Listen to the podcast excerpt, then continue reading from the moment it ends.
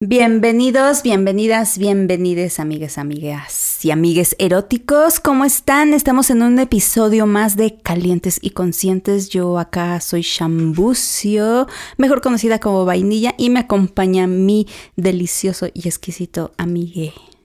Hola, Shan. Pues aquí de nuevo, mi nombre es David Moncada, mejor conocido como sexólogo de bolsillo, esa bolsillera que puedes traer en tu bolso, ya tú sabes. Ya tú sabes, baby. ¿Cómo estás hoy, Shan? Súper, súper bien porque hoy vamos a hablar de un tema que a mí me gusta mucho y creo que a ti también. Y creo que es parte también de lo que tanto tú como yo hacemos como mucho activismo en nuestras, en nuestras redes y en nuestro, en, en nuestro día a día, ¿no? Y que es la sexualidad positiva. Fíjate que me costó mucho trabajo como poder integrar este concepto a mi vida en general. Hasta me pensé así como de, mm, quizá por eso estudié también sexología, como para em, seguirme armando de una sexualidad cada vez más, más positiva. Y pues creo que también por eso es que hablamos de lo que hablamos durante toda esta primera temporada, que bueno, pues hoy es el último episodio de esta primera bonita temporada. No se espanten, el último episodio de esta primera temporada porque seguimos cocinando más sex charlas para ustedes. Y pues bueno, vamos a darle a, esta, a esta bonita plática el día de hoy acá en Calientes y Conscientes, así que vamos.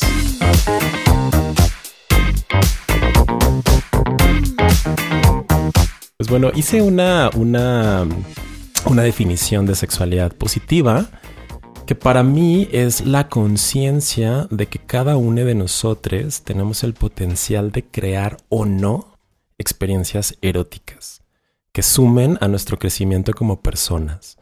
También para mí la sexualidad positiva tiene que ver con el sabernos libres de expresar lo que sentimos y lo que somos, así como el mantener actitudes positivas hacia las propias manifestaciones sexuales y también hacia las manifestaciones sexuales de las y los otros. Digo, suena muy bonito esto que estoy diciendo. Es como, ok, ah, chido tu cotorreo, pero la verdad es que, por ejemplo, este fin de semana fui a una boda gay en Querétaro.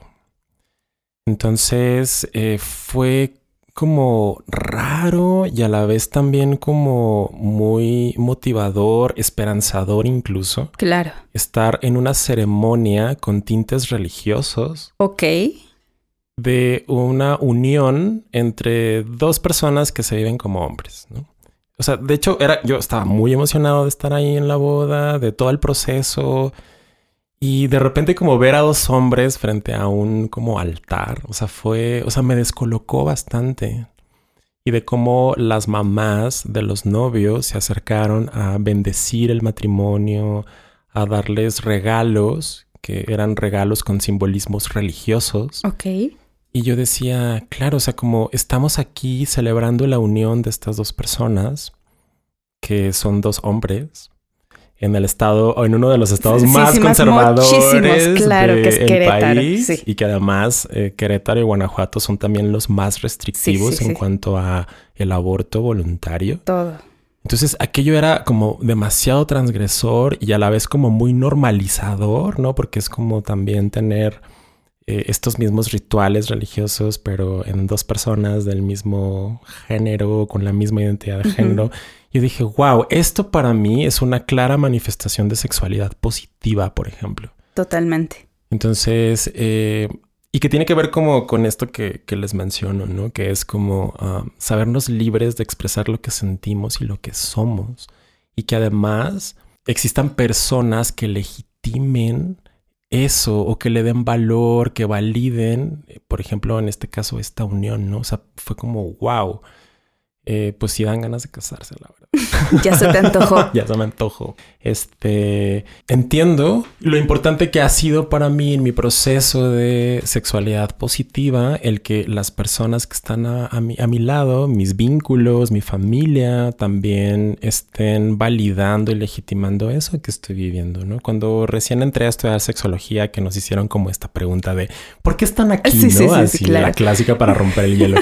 y era como de Ay, porque quiero ayudar a las demás personas. Porque soy bien caliente. Porque soy caliente también y porque me gusta el sexo y porque viene en trona y quiero ayudar a las demás personas, ¿no? Entonces ya como que todas las que estábamos ahí dijimos algo similar. Y el docente que nos recibió se para, nos ve y nos dice, ¿y por qué tienen pedos sexuales? Y esto como de, oh, sí, claro. Porque tienen pedos sexuales. Tenemos pedos sexuales, por supuesto. Y, o sea, a lo largo de la, de la, de esta primera temporada, pues estuvimos hablando que sí de la diversidad relacional, que el poliamor, que el intercambio de parejas. Que el BDSM, que, el que los sextoy, que el sexo digital. Qué bueno estuvo ese. No, bueno, buenísimo. Y que son formas alternas de vivir nuestra sexualidad y que podemos o no estar de acuerdo con eso, pero que finalmente el tener la decisión o el tener el poder de decisión de estar o no de acuerdo, el poder elegir, creo que eso también suma totalmente a la, a la a esta a este a este concepto tan rimbombante a esta construcción claro de, sexualidad, positiva. totalmente de acuerdo. Y que no es tan lejano a nuestras vivencias más menos pues. Hace poquito leí estoy leyendo el libro de ética promiscua y las autoras eh, hablan de la libertad sexual. Y dicen que la libertad sexual también debería incluir la libertad de decir no al sexo. Totalmente. Eso fue como, wow, o sea, como fue para mí una manera de ser más compasivo con mis nos en el sexo. Porque por un lado, o sea, también como que la gente que me sigue en redes sociales o que sabe que soy sexólogo o que de repente salgo ahí con unas fotos con un poco de ropa, ¿verdad? que me encanta. O sea, me encanta vivir también. me encanta vivir ese, eh, ese, ese, tipo de erotismo. Claro. O incluso cuando salgo así de antro y si tengo la posibilidad de besarme con personas, lo hago porque siento que me alimentan, deleitan mis sentidos. Solo que para la cuestión como de sexo, de compartir una experiencia erótica, ahí sí tengo, a veces pienso que tengo un chingo de peros. El que muchos coge poco, coge, dicen, ¿verdad? ya eh, sé. Pero es, o sea, al leer esta, esta frase como de la libertad sexual también debe incluir decir no al sexo. Claro, y, y, eso es bien importante porque muchas veces cuántas personas se vivan con una pareja estable o no, es como esta obligación. Y yo el otro día también lo comentaba en mi Twitter. O sea, nuestras parejas no son nuestros proveedores sexuales. ah, no. ¿Cómo? ah, no. Pero justamente viene de esta parte, ¿no? Tu pareja no te debe sexo y no es como tu proveedor. Me resuena mucho esto de tu pareja no te debe sexo, porque bueno, yo era de estas que demandaban sexo. O sea, como para mí, el sexo era un indicador de bienestar en la pareja. O sea, como, como que el sexo marcaba la métrica en la pareja. Y cosa curiosa que los estudios más recientes en realidad dicen que no, que en realidad cuando las personas sienten que su relación de pareja es vulnerable, es cuando aumentan la actividad sexual. O sea que no necesariamente tener mucho sexo significa que tu relación está cool, ¿no? Y me, gusta esto, o sea, creo que también puede sumar a nuestra propuesta de sexualidad positiva el reconocer que ninguna de nuestras parejas nos debe sexo y mucho menos sexo penetrativo, por ejemplo. No sé tú cómo, cómo estás con, con esto del sexo penetrativo, si consideras que si no te penetran no hay sexo. Fíjate que creo que yo dejaría el sexo penetrativo muy al final. Cuando llegan en Twitter y todo me dicen, te la voy a meter toda y mira y, y con esto. Y yo así de, güey. Y tú, ah, ok, ni te topo. Exacto, o sea, güey, ni te topo. ¿Qué más me ofreces? Que no sea un pene. Entonces desde ahí es pues como te digo. Desarmaste. A diferencia de ti, a mí, o sea, para mí sí es muy importante la penetración.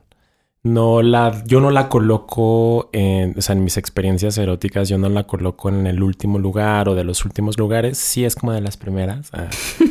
Em, porque sé que es importante para claro. mí. Solo que la diferencia de hoy a mis 36 años, hace 10, pon tú, es que ya no me siento incompleto si no hay penetración. Exactamente. O ya no siento que la experiencia erótica estuvo de la verga si no hubo verga. Ah.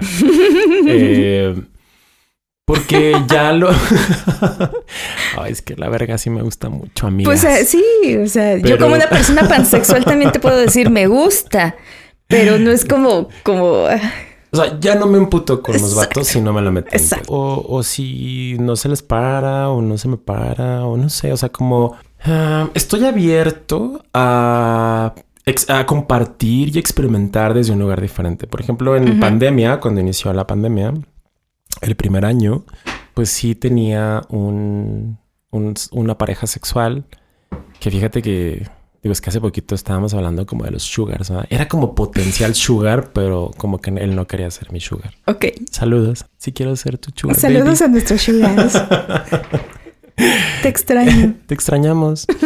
y cogíamos delicioso y como una vez al mes, más o menos, o una vez cada mes y medio, ¿no? De hecho, él me había compartido desde un inicio que la penetración, que él no le gustaba tanto la penetración y que casi no penetraba. Yo decía, por si tienes una verga deliciosa, y como, o sea, esas cosas como que a veces a mí me pueden como despertar como mm, las ganas de si a huevo me va, o sea, voy a hacer, voy a usar mis poderes, mis encantos para que a huevo me penetren, ¿no?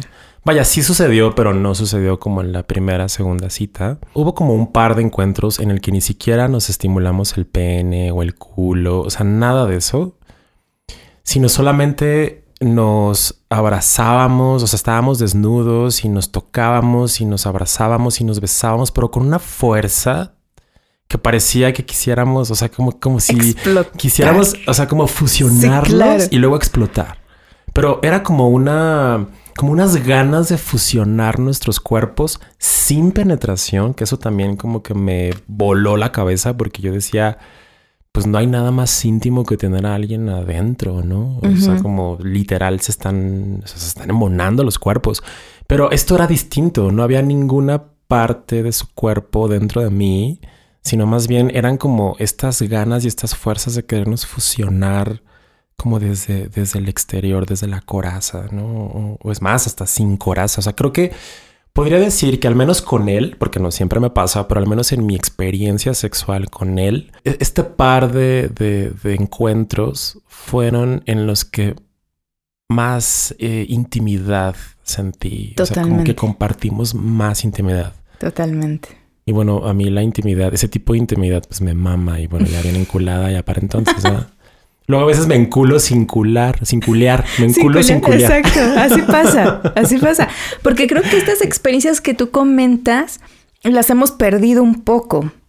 Y que, o sea, yo quiero solamente como decirles que cada experiencia es comparable consigo misma. O sea, tu experiencia es comparable con contigo, nada más, ¿no? La mía conmigo y que no necesariamente tiene que ser así la manera en la que te vinculas, ¿no? O sea, yo, una de las ventajas de hacer acompañamientos en sexoterapia es como lo mucho que me espejeo a través de mis consultantes y las historias que son infinitas, ¿no? O sea, al final, el, espacio de sexoterapia es también un espacio de validación de nuestras manifestaciones sexuales. Cosas que me pasan, como no sé, termino una relación o intento de relación y digo, ay, pero ¿por qué me puse bien ansioso esta vez? Ah, cosa que no es rara, pero es como, bueno, es así como, por ejemplo, que me metí a estudiar lo de las teorías del apego, ¿no? Porque sí, claro, mi estilo de apego es ansioso o es inseguro del subtipo ansioso, ¿no? Entonces son como todas estas herramientas que me gusta, herramientas teóricas.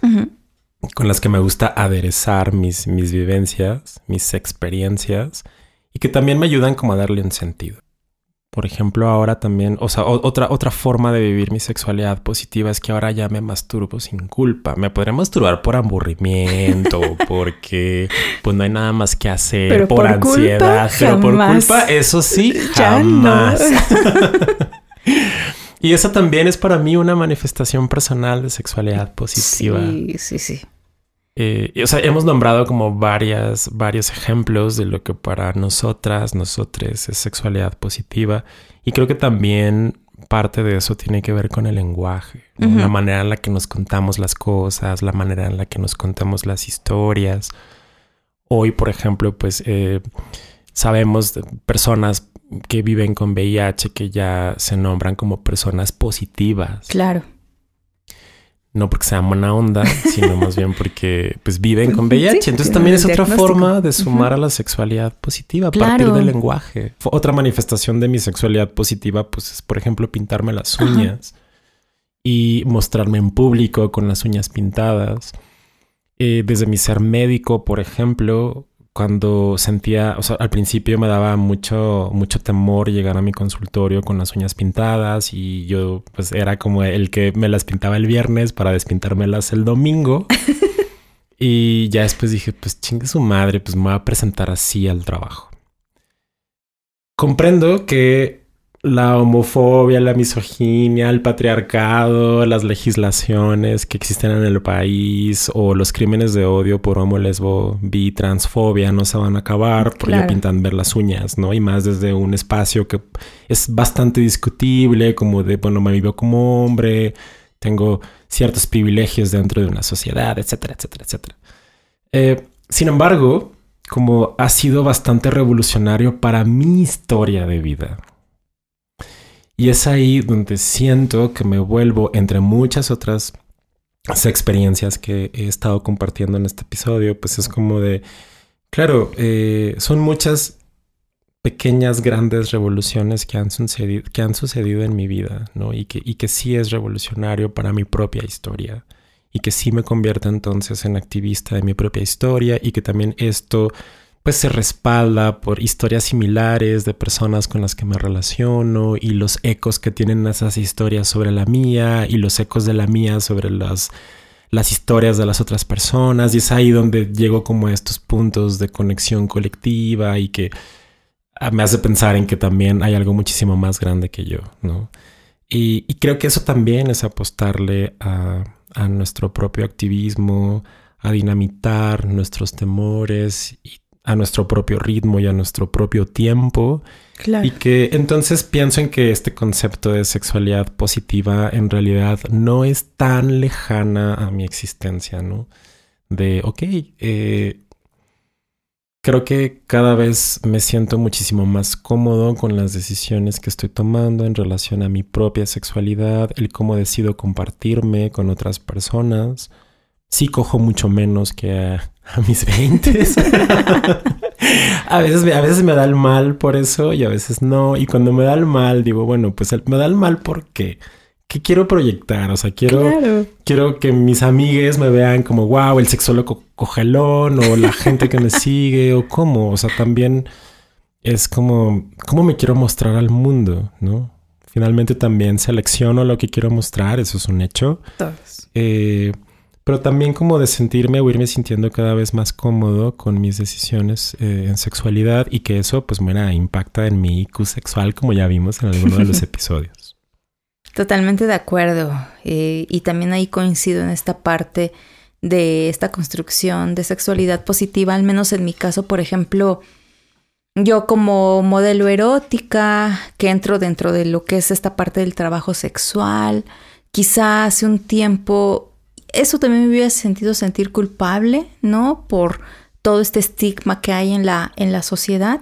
Sin embargo, fue de no, güey, o sea, yo voy a respetar y voy a defender mis derechos en cuanto a esa parte. No porque sea una modelo erótica, no porque pertenezca dentro al trabajo sexual, no porque venda mi contenido o haga porno, soft porno o como quieran llamarlo. Eso me resta pues dignidad, ¿no? Al contrario, creo que para mí es muy importante visibilizarlo de que soy una mujer profesionista, tengo licenciaturas, tengo maestrías, las ejerzo, soy mamá, pero también disfruto de mi sexualidad esta parte y no tengo ninguna objeción ni ningún trauma ni, ni ninguna culpa en decir lo hago. ¿Por qué va a ser malo disfrutar de mi sexualidad y compartirlo? Al contrario, ¿no? No porque seas una mujer profesionista, una mamá, una persona casada, tienes que renunciar a todo eso. Al contrario, es aquí como les digo, venga, chingonas, háganlo y si quieres tomarte fotos en lencería, encuerada, yo siempre les digo, todas, todas, todas, todas deben tomarse fotos alguna vez así.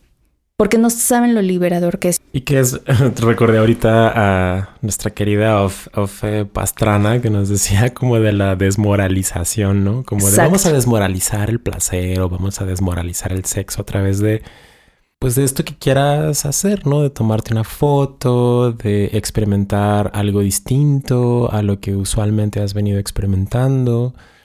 Mm, creo que todo eso también va sumando a, este, a este propio concepto que puedas tú tener si nos estás escuchando, que nos estás escuchando como en relación a tu propia sexualidad positiva, ¿no? Porque no deja de ser un concepto que nos aproxima a las vivencias de las personas, pero que no, pero que no determina absolutamente nada, ¿no? O sea, la, el concepto de sexualidad no existe, son los papás, es un hecho, y por lo tanto podemos cambiarlo siempre podemos cambiar nuestra manera de, mirar la sexualidad, de vivirla, de sentirla.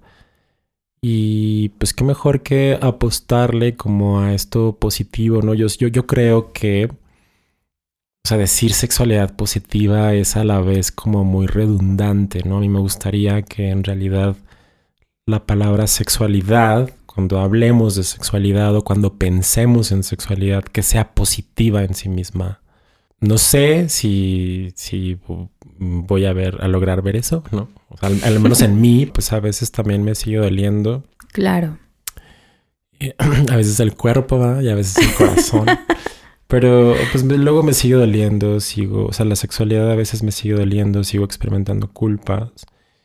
Y es ahí cuando pues las redes de, apoyo pues también han, sido como de especial importancia, ¿no? Para, para mí, para sostenerme, para navegar en la vida y, bueno, pues hacer esto como más ligero, ¿no? Y como decía nuestro maestro eh, Juan Luis Álvarez Gallú, pues trabajemos para que la sexualidad ya no nos duela. Nos duela, exacto. Amo esa palabra. A mí también. Que te duelan otras cosas. Pero no la sexualidad. Oye, Shan, ¿y crees que, o sea, crees que exista como algunos tips para llegar a la sexualidad positiva o cuáles podrían ser tus tips? Pues mira, yo creo que sí. Número uno, escuchar calientes y conscientes. Clara. Porque Clara te va a dar muchas herramientas para que puedas explorar en tu sexualidad. Y bueno, yo desde mi vivencia, lo que yo les puedo compartir, pues es la autoexploración, siempre conocerte como eres, desnuda frente a un espejo, ábrete, explórate, mírate y creo que desde ahí puedes empezar con esta autoexploración.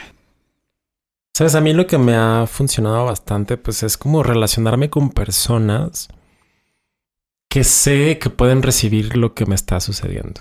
O sea, cuando digo como recibir lo que me está sucediendo, es como sé que no me van a juzgar. Como de, bueno, me está pasando esto en relación a mi sexualidad o algunas otras situaciones emocionales y como acercarme, como identificar cuáles son mis espacios seguros y mis espacios protegidos. Digo, hemos hablado mucho también como con el tema de terapia y la sexoterapia como una variante de la psicoterapia.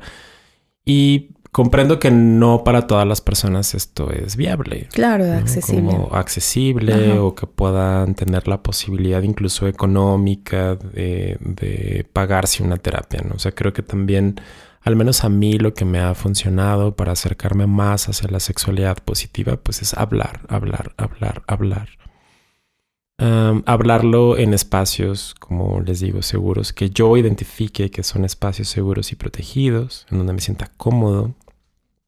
Que bueno, han sido como redes de amistad y también, principalmente redes de amistad y también como identificando ahí algunas personas dentro de mi familia, ¿no? Que claro. que digo, ahora ya con mamá puedo hablar de sexo anal y ya me pueden preguntar como quién es el hombre y quién es la mujer, ¿no? De la relación. Y yo les digo, bueno, si con esto te estás refiriendo quién le mete el pito a quién, pues yo soy la mujer.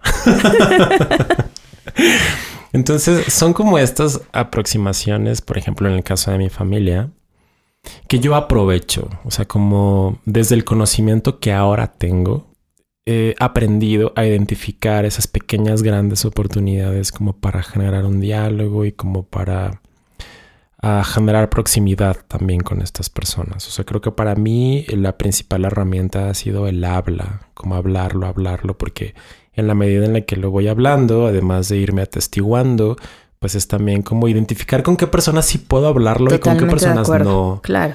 Es como, ok, si lanzo X comentario en relación a mi vida sexual y es como que, uff, como que noto ahí algo medio raro o caras o cosas así, es como digo, ok, creo que aquí no es. Aquí no, es. Sí. Entonces me voy a buscar mi validación a otro lugar, ¿no? Algo que también ha ayudado muchísimo en mi persona, pues es como identificar grupos en redes sociales, por ejemplo.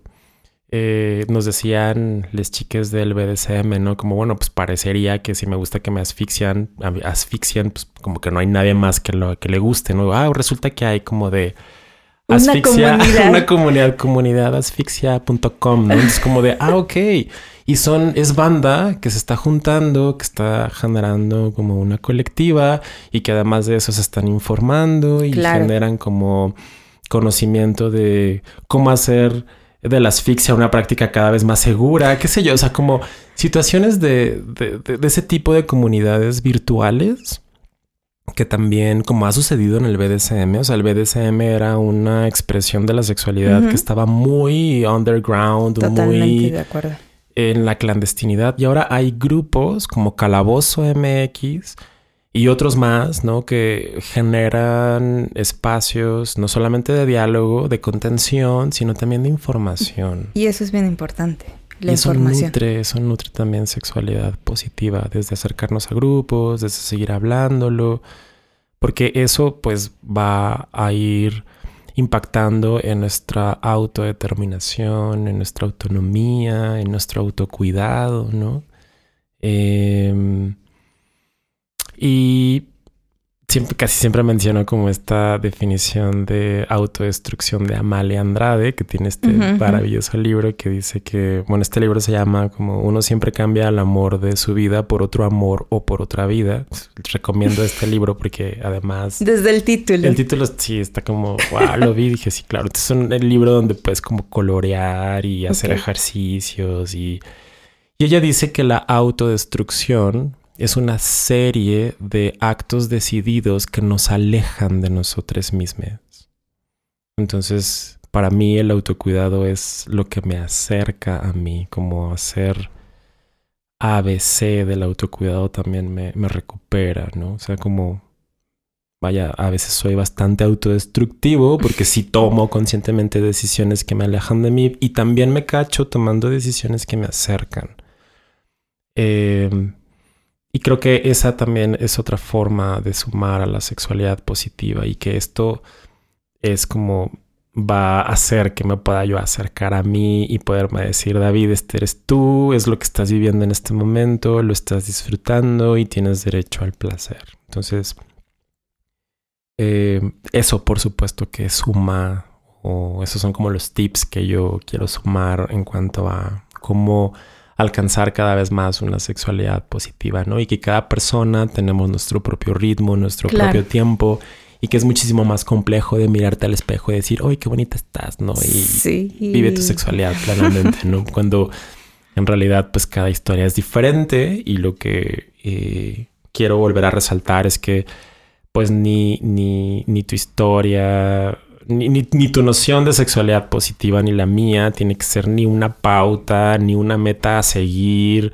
porque la verdad es que pues, luego a veces yo no sé ni qué pedo con mi existencia em, y que pues seguirlo charlando puede ser una manera también de, construir algo en conjunto. Totalmente de acuerdo, totalmente de acuerdo en eso. Yo, por ejemplo, agregaría esta parte más, ¿no? Tú sí, o sea, ahorita que te escuchaba hablar de estas áreas seguras, ¿no? De mm, tu, tu apoyo. Y creo que también identificar estas zonas donde a lo mejor nos encontramos una vulnerabilidad, pero una vulnerabilidad que a lo mejor sí puede eh, causar un riesgo, ¿no? A lo mejor a nuestra persona, a lo mejor alejarnos de ahí. Porque duele a lo mejor estar o aceptar que a lo mejor esa persona o esos círculos no nos, no nos están ayudando, no están haciendo nada bien. Y, es parte de ese proceso, como lo comentábamos desde un principio, pues a veces va a doler un poquito construir esta sexualidad positiva, pero si esos espacios no son para ti seguros ni protegidos, entonces mejor decir chao, chao. Y a veces identificar eso, o sea, esto que acabas de decir, es como... Vaya, todas las personas tenemos en mayor o menor medida como nuestros asuntos emocionales trabajados, no trabajados, ¿no? Entonces también como identificar estos espacios o más bien como cuando identificas, lo que quiero decir es cuando identificas como que en un espacio no te estás sintiendo ni cómoda ni segura, pues puede ser un, un, un buen momento quizá para que puedas mirarte y decir, bueno, pues quizá yo necesito trabajar X cosa, ¿no? Que tenga que ver como con relacionarme con otras personas, con mi propia sexualidad. O sea, creo que cada oportunidad es bastante valiosa para que podamos mirar nuestra sexualidad y, y poder pues determinar como cuál es el rumbo a seguir, ¿no? O sea, creo que también la sexualidad es una manera de conectar con el mundo, de generar redes. Creo que es un espacio abierto a múltiples posibilidades y, y se spoiler alert, pues bueno, la, eh, la sexualidad es un proceso evolutivo y de largo aliento. Entonces, pues... Eh, vivan su evolución. Vivan su evolución. vivan esta montaña rusa de emociones que en verdad pues a veces unas son más agridulces, unas más dulces, unas más excitantes y placenteras, pero pues es parte de, la vida y de esta construcción que aunque tú te digas ahorita, Ay, yo soy la chingona y la más, pues no, de repente te llegan acá de, no, mi ciela, mira, y te topaste con otra cosa, ¿no? Y de ahí te toca otra vez volver a construir esta parte de sexualidad. Es, un, es una constante y creo que esto es lo bonito de la sexualidad, ¿no? Que es diversa y que es camaleónica y que es caleidoscópica. Como decía un querido Amix, que nuestra vida sexual se active, ¿no? Ah. ah. actívense. Lo que para cada quien significa activarse. Exacto. Ay, pues no sé, siento como que un poquito así como de como un poquito de tristeza, no sé, como ya me puse melancólico porque pues este es nuestro, nuestro último episodio de la primera temporada. La primera, porque la segunda se viene todavía más caliente y más, consciente. ¿Podrás con tanta calentura y con tanta conciencia? sí, se viene, se viene, se vienen grandes cosas eh, y pues bueno, no sé, ¿te gustaría darles algún mensajito a nuestra escucha? Pues que para mí el placer es súper importante y que también pues disfruten de su sexualidad de forma libre, consciente, responsable, pero pues también divertida, ¿no? Porque pues nada de eso está peleado y pues se esperen los siguientes eh, episodios porque van a estar buenísimos. Yo sé lo que les digo. No se pierdan la segunda temporada. Y bueno, esta, compartan, compartan, compartan. Sí, sigan compartiéndonos. Si creen que este episodio o los otros episodios de esta temporada puedan eh, serles de utilidad a alguna otra persona, compartan. Creo que también este proyecto se nutre de, de lo que de lo que decías compartir y escribirnos en nuestras redes. Si tienes alguna sugerencia de temas también. La verdad es que me voy muy contento de, de haber colaborado contigo, con la producción. Ah, ya casi casi ya estoy dándome. Ya, yo, ya, me estoy yendo, me ¿no? Voy, me les voy, muchas gracias por todo. Este. La dramática le dicen, le pues llaman. Bueno, Escorpia. tenía que ser claro. El drama, pero bueno. Yo ya desahuciándome en el fin de la primera temporada. Este, vayan y déjenme flores. Cheve, bien fría. Este, no, pues muchas gracias, Shan, por ah, compartir conmigo durante esta primera temporada. Y pues bueno, esperen los siguientes episodios, chicas. Esperen los siguientes episodios. También muchas gracias a ti por compartir todas esas experiencias que han sido como muy, muy nutrientes, ¿no? Muy nutrientes también al alma. Y espero que también que un cachito de todo esto que hayamos dicho y compartido, pues les haya llegado y pues también a construir esa sexualidad positiva. Eale. Eale. Y pues recuerden seguirnos en nuestras redes sociales. Eh, bueno, yo soy Shambucio y me pueden encontrar en Twitter y en Instagram como Bulvainilla. A mí me encuentran en Instagram como arroba sexólogo de bolsillo, en Twitter arroba sexo de bolsillo. Ya, ya estoy, ya, ya estoy viendo la posibilidad de alimentar más mi Twitter, ¿eh? además de para consumir porno. Les prometo. Pero Y pues, sí. y pues también pues recuerden seguir aquí a Calientes y Conscientes en Instagram como Calientes y Conscientes y pues ya saben, mandar quejas, dudas, sugerencias, este, fetiches y todo lo que más quieran a calientes.bandi.com.mx. Calientes y Conscientes es producido y conducido por nosotros, Shanat Bucio. David Moncada, música y mezcla por Ernesto López, con producción ejecutiva de Mariana Solís y Jero Quintero. Este es un podcast de la familia Bandy Media.